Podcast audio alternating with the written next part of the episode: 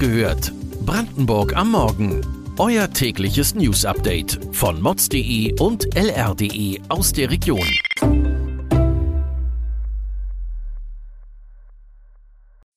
Guten Morgen an diesem 15. Juli. Sorge vor Polizistenmangel. Uneinsichtiger Kinderpornografiekonsument erneut vor Gericht. Brandenburg ist in der Top 3 der Windkraft. Das und mehr erfahrt ihr heute bei Wach gehört, Brandenburgs Morgen-Podcast von mods.de und lr.de. Vorsicht vor Falschgeld. In Brandenburg und Berlin gab es deutlich mehr Straftaten mit falschen Banknoten im Vergleich zum Vorjahr. Das ist auffällig, da die Polizei bundesweit eigentlich weniger Falschgelddelikte feststellte. Nach einer Schätzung wird die Hälfte unechter Banknoten online verkauft. Zum Beispiel über Messenger-Dienste oder im Darknet. Um den Handel mit dem gefälschten Geld zu stoppen, braucht es genug Einsatzkräfte. Doch die Brandenburger Polizei hat ein Nachwuchsproblem.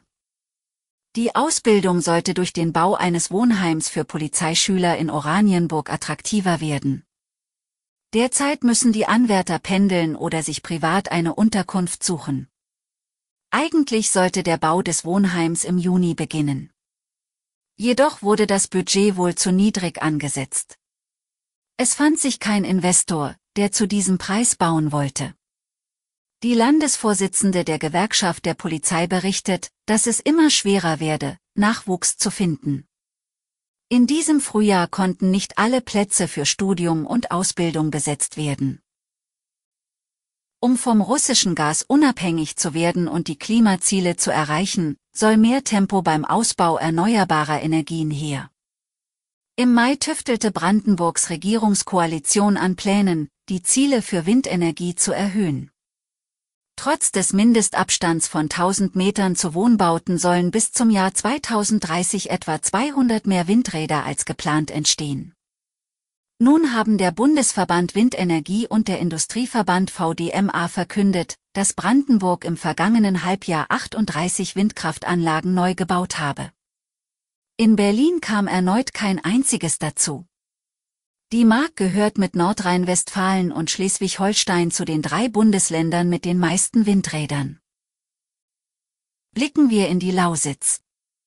In Finsterwalde saß ein Angeklagter zum dritten Mal vor Gericht, weil ihm der Besitz und das Verbreiten von Kinderpornografie vorgeworfen wurde. Zuvor ist er zweimal auf Bewährung verurteilt worden.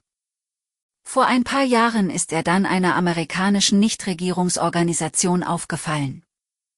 Auf dem Beweismaterial ist der Angeklagte auch selbst mit Kindern erkennbar. Insgesamt wurden auf seinen Geräten 30.000 kinderpornografische Dateien und 900 Videos gefunden. Einige habe er sich kurz nach seiner zweiten Verurteilung beschafft. Nun hat ihn das Gericht zu drei Jahren Haft verurteilt. Das Urteil ist noch nicht rechtskräftig.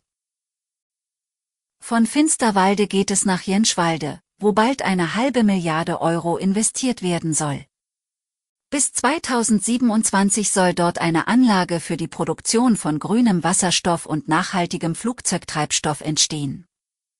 Der Bau soll 2024 beginnen.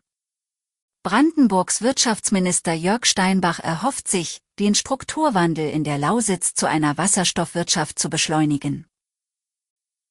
Eine andere Großinvestition in Brandenburg sorgt derweil weiter für Schlagzeilen.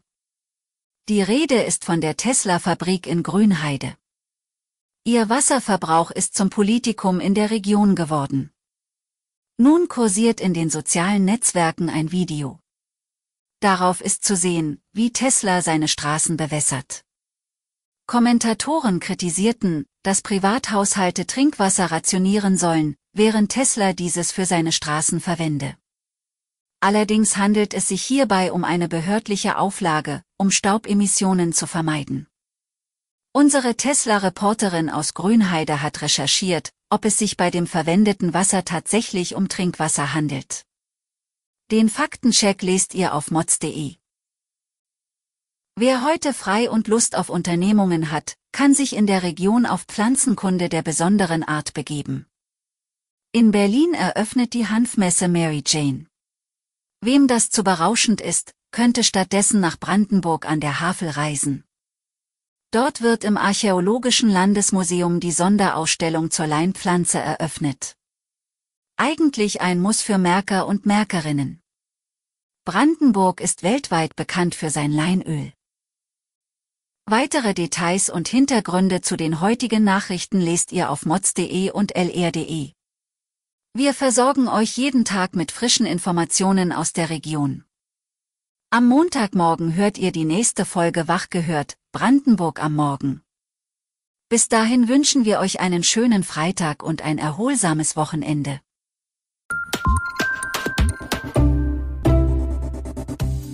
Wach gehört. Brandenburg am Morgen ist eine Produktion von mods.de und lr.de. Wir freuen uns auf euer Feedback per Mail an wachgehört.mods.de. Ihr findet uns auf allen bekannten Podcast-Plattformen. Abonniert uns für euer tägliches News-Update.